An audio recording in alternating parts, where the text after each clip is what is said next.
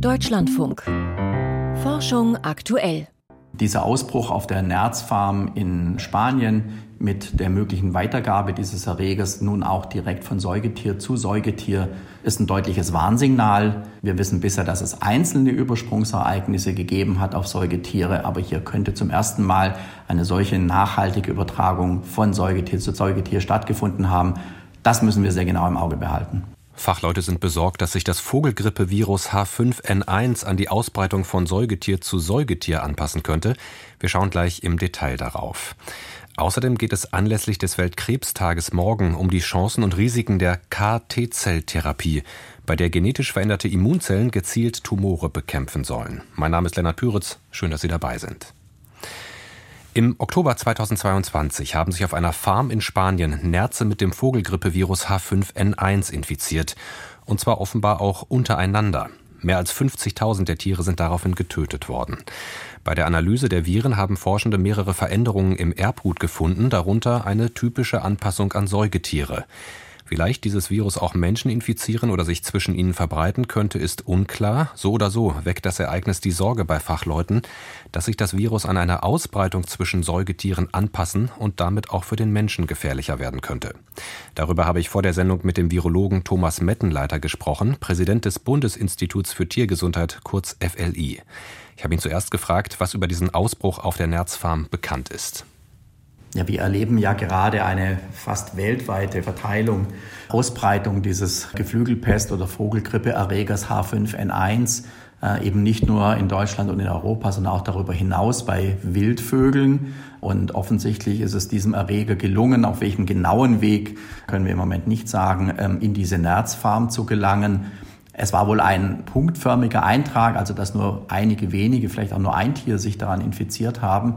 Aber durch die entsprechenden ja, ähm, Haltungsbedingungen, die enge räumliche Nähe, konnte sich der Erreger dann offensichtlich in dieser Nerzfarm dann auch großflächiger ausbreiten. Mhm, Sie haben es jetzt schon gesagt, Experten, Expertinnen haben das als bislang stärksten Beleg dafür gewertet, dass dieser H5N1-Grippestamm von Säugetier zu Säugetier, also Nerz zu Nerz übertragen worden ist. Das FLI hat das auch gemeldet. Eine Virusmutation deute auf eine Anpassung an Nerze hin.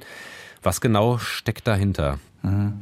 Das ist eine Anpassung an Säugetiere. Diese Vogelinfluenza-Viren, Vogelgrippeviren sind eben in der Evolution an die Vermehrung im Vogel angepasst.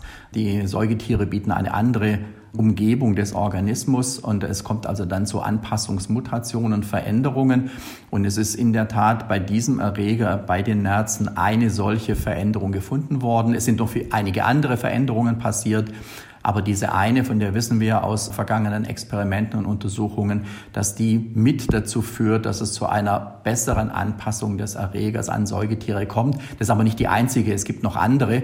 Die sind bisher in Einzelfällen bei Wildvögeln gefunden worden. Auch diese jetzige ist in einem Fall gefunden worden. Aber bisher hat das nicht zu einer weiteren Anpassung, zu einer Häufung dieser Anpassungsmutationen geführt.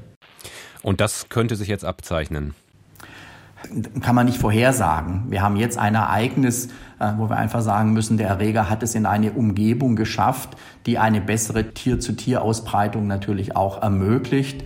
Ähm, so ein bisschen wie bei den Koloniebrütern, bei den Wildvögeln. Wenn also es der Erreger schafft, in solche doch, doch eng gedrängten Populationen einzudringen, dann kann es auch zu einer entsprechend leichten Ausbreitung führen. Und jede Ausbreitung in einer neuen Spezies bedingt natürlich dann auch eine Evolution des Erregers, also eine Anpassung.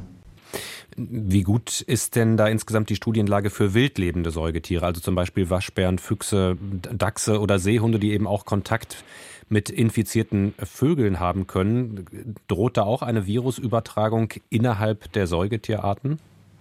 Also das ist bisher nicht nachgewiesen worden. Es gibt vereinzelte Untersuchungen, es gibt wenig flächendeckende Untersuchungen dazu.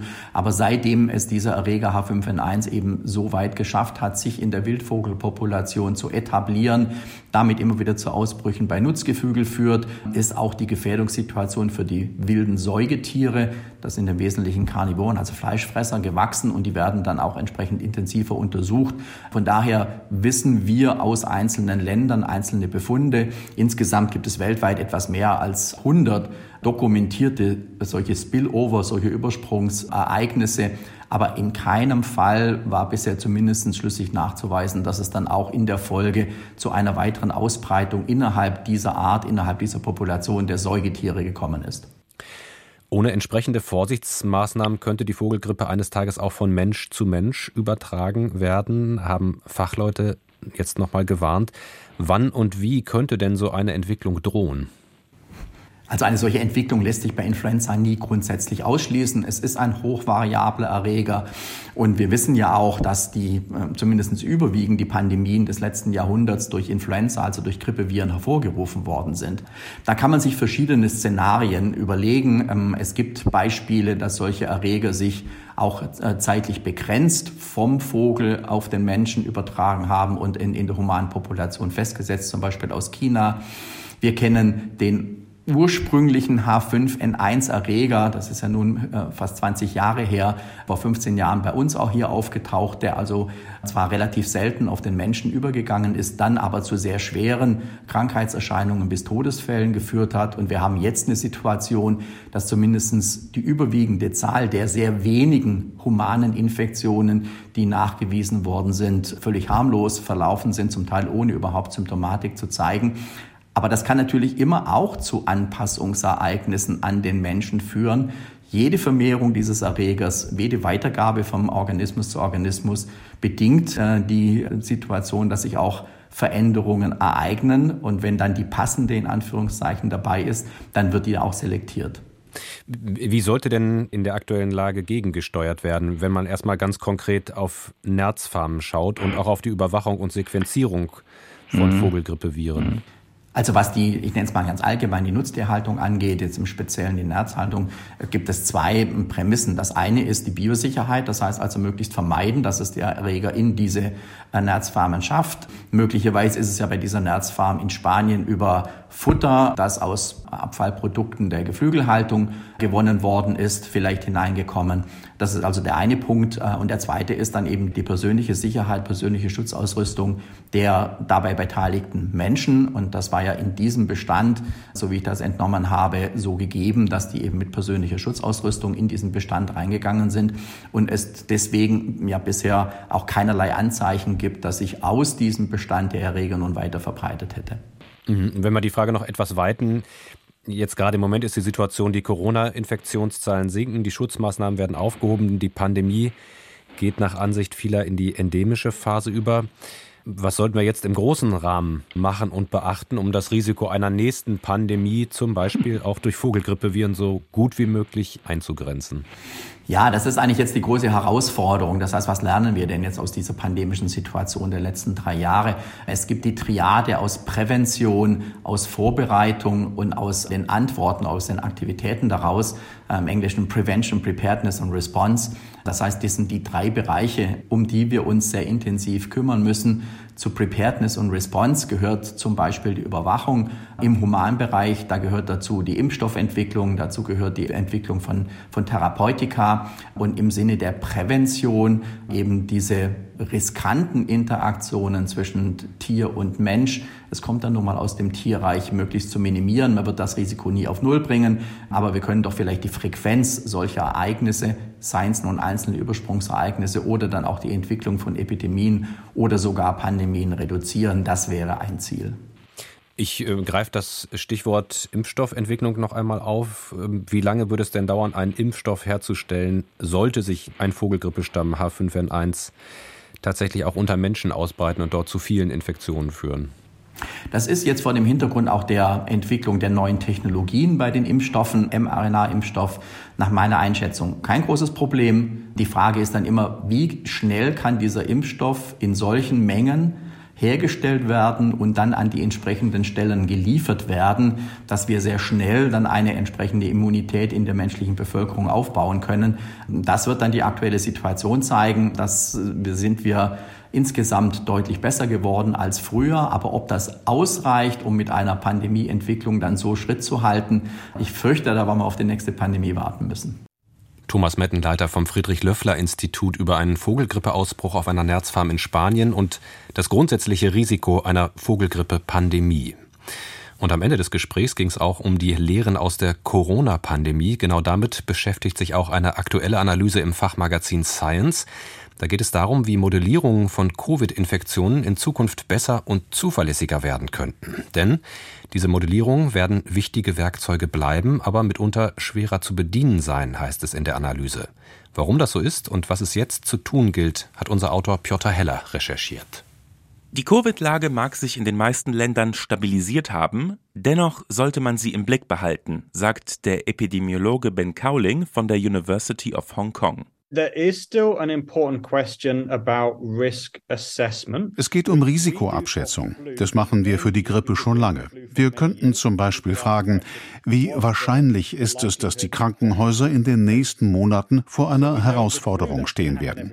Anders als bei der Grippe wissen wir bei Covid aber noch nicht, wann genau Krankheitswellen eintreten werden. Mit Modellen können wir das abschätzen. Und böse Überraschungen vermeiden. Die Modelle sind im Grunde mathematische Gleichungen. Man gibt ein, wie sich ein Virus verbreitet und wie stark es die Infizierten belastet, dann berechnen sie beispielsweise, wie viele Plätze auf Intensivstationen nötig sein werden. Ben Cowling und zwei seiner Kollegen weisen in ihrem Science-Kommentar nun aber auf ein Problem hin. Die Gleichungen sind unwahrscheinlich komplex geworden. Nehmen wir den Teil, der beschreibt, wie stark das Virus die Infizierten belastet. Diese Größe war am Anfang der Pandemie noch simpel. Jetzt hängt sie von vielen Faktoren ab. Mit der Impfung hat sich die Zahl der Kombinationen verdoppelt. Man konnte sagen, war die Person bereits infiziert? Ja, nein. Und ist sie geimpft? Ja, nein dann die zweite Dosis, dann die Booster, dann neue Varianten. All das verdoppelt die Kombinationsmöglichkeiten. Inzwischen sind es Tausende, wenn nicht sogar Millionen sagt Adam Kaczarski von der London School of Hygiene, der an dem Kommentar nicht mitgeschrieben hat, ihn aber lobt. Durch diese Komplexität können sich an vielen Stellen Fehler einschleichen. Die Modelle werden unzuverlässig. Die Kommentarautoren Ben Cowling und Co. fordern daher, die Modelle jetzt zu vereinfachen. Wir fragen uns, kann man die Immunität einfacher beschreiben als über die Kombination aus Impfungen und Infektionen? Vielleicht gibt es da einen Biomarker. Das könnte vielleicht der Antikörperspiegel sein, aber auch etwas anderes.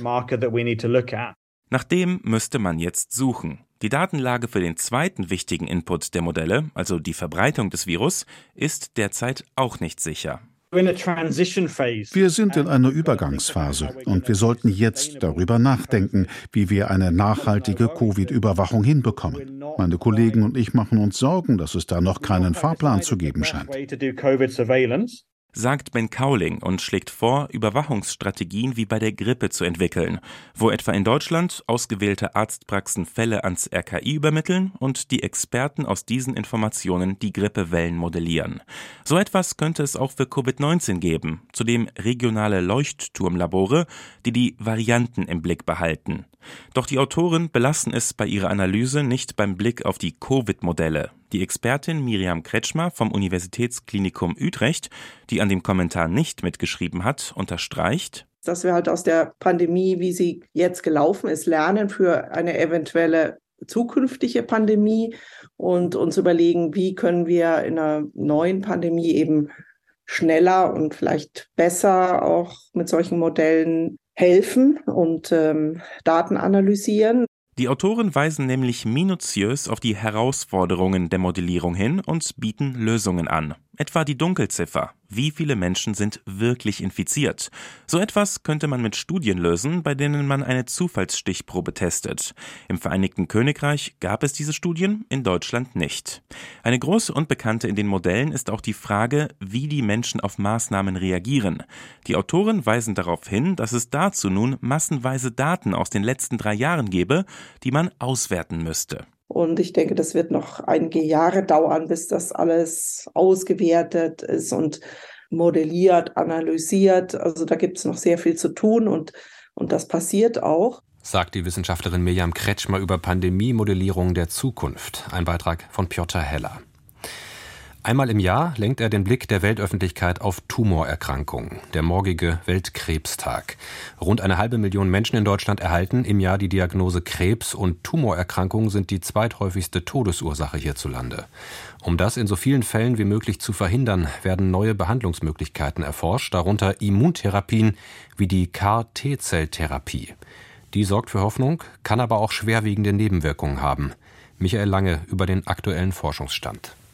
Die Idee ist einfach. Statt Krebszellen mit gefährlichen Strahlen oder Giften zu bekämpfen, machen neuartige Immuntherapien das Immunsystem der Betroffenen auf die Tumorzellen aufmerksam. Allein eine unspezifische Stärkung des Immunsystems würde dazu nicht ausreichen. Vielmehr lenken diese Methoden die Zellen des Immunsystems direkt zum Krebs. Zu den neuen Hoffnungsträgern zählt die CAR-T-Zelltherapie. Sie ist bereits gegen einzelne Formen von Blutkrebs im fortgeschrittenen Stadium zugelassen. Oberarzt Professor Peter Borchmann vom Zentrum für integrative Onkologie an der Universitätsklinik Köln hat gute Erfahrungen damit gemacht. Das können wir sagen. Mit den KT-Zellen sind für einen erheblichen Anteil der Patienten Heilungen möglich. In Situationen, wo wir bisher mit Sicherheit sagen konnten, wir heilen hier niemanden mehr. CAR-T-Zellen sind hochaktive Immunzellen, T-Zellen, die genetisch verändert wurden. Sie besitzen auf ihrer Oberfläche gentechnisch maßgeschneiderte Strukturen zum Aufspüren der Krebszellen. Die drei Buchstaben CAR-K stehen für chimäre Antigenrezeptoren. Das sind hochspezifische Krebszellensucher auf den T-Zellen des Immunsystems. Und diese chimären Antigenrezeptoren die haben zufolge, dass die Zelle, die so behandelt worden ist, dann wirklich wie wild auf die Zelle losgeht, die damit gebunden wird. Ne, da kann man ganz starke aktivierende Signale einbauen, wo die normale Immunantwort, die man haben kann, dreifach übersteigert wird. Damit die genetisch veränderten T-Zellen ihren Job machen können und auf die Krebszellen losgehen, müssen die molekularen Erkennungsstrukturen der Krebszellen im Detail bekannt sein. Nur dann ist es möglich, T-Zellen aus dem Blut des Patienten gezielt so zu verändern, dass maßgeschneiderte Immunzellen entstehen, die diese Krebszellen erkennen. Die Zellen müssen für jeden einzelnen Patienten eigens hergestellt werden. Das macht die Methode aufwendig und teuer. Die im Labor veränderten T-Zellen lassen sich vermehren und gehen dann per Infusion zurück in den Patienten. Dort stürzen sie sich auf die Krebszellen, aber manchmal auch auf gesunde Körperzellen. Denn die KT-Zellen sind autologe Zellen und sie kommen von den Patienten selber. Die persistieren im Patienten, die bleiben da und die greifen immer an. Und wenn man jetzt ein Antigen hat, also eine Struktur, die man attackiert, die auch auf normalen Geweben ist, dann wird das normale Gewebe auch immer angegriffen. Das heißt, wenn die T-Zellen falsche Ziele angreifen, wird es gefährlich. Bei einem kleinen Fehler in der Programmierung können die T-Zellen auf gesunde Organe losgehen. In klinischen Studien kam es vereinzelt zu Todesfällen durch diese starken Nebenwirkungen. Man kann nicht sagen, das ist ja nur eine Immuntherapie, die wird ja auf jeden Fall gut vertragen, kann man mal probieren, wird auf jeden Fall gut vertragen. Ob sie was bringt, wissen wir nicht. Ne? So ist das nicht. Wir wissen, dass sie was bringt, einerseits, andererseits, sie hat auch Nebenwirkungen. Und das ist auch was, was wir lernen mussten, den Umgang mit diesen Nebenwirkungen. Manchmal verursachen die gentechnisch scharf gemachten T-Zellen eine Entzündung mit Symptomen, die einer starken Grippe ähneln. Auch diese Verläufe können in Einzelfällen tödlich enden. Zurzeit wird weltweit intensiv geforscht, um die starken Nebenwirkungen zu verhindern. Außerdem wird die Therapie auch bei festen Tumoren erprobt. Eine wichtige Frage dabei, kann die KT-Zelltherapie gegen Darmkrebs oder Lungenkrebs genauso gut wirken wie gegen verschiedene Formen von Blutkrebs? Bisher kann sie das nicht. Noch viel Arbeit für die Krebsforschung, aber es gibt auch Hoffnung. Ein Beitrag von Michael Lange. Und damit sind wir bei den Wissenschaftsmeldungen des Tages, heute von und mit Lukas Kohlenbach. Ein Pilz umgeht die Hygienemaßnahmen von Ameisen. Wenn eine Ameise von einem Krankheitserreger befallen ist, beginnen Ameise mit, Ameisen mit gemeinschaftlichen Hygienemaßnahmen. Zum Beispiel putzen sie sich gegenseitig krankmachende Pilzsporen vom Körper ab. Forschende aus Österreich und Deutschland haben einen Pilz entdeckt, der das verhindern kann. Im Journal Nature, Ecology and Evolution stellen sie ihre Beobachtungen vor. Obwohl der Pilz mit der Zeit immer mehr Sporen produziere, putzten sich die Ameisen gegenseitig immer weniger, so die Wissenschaftler.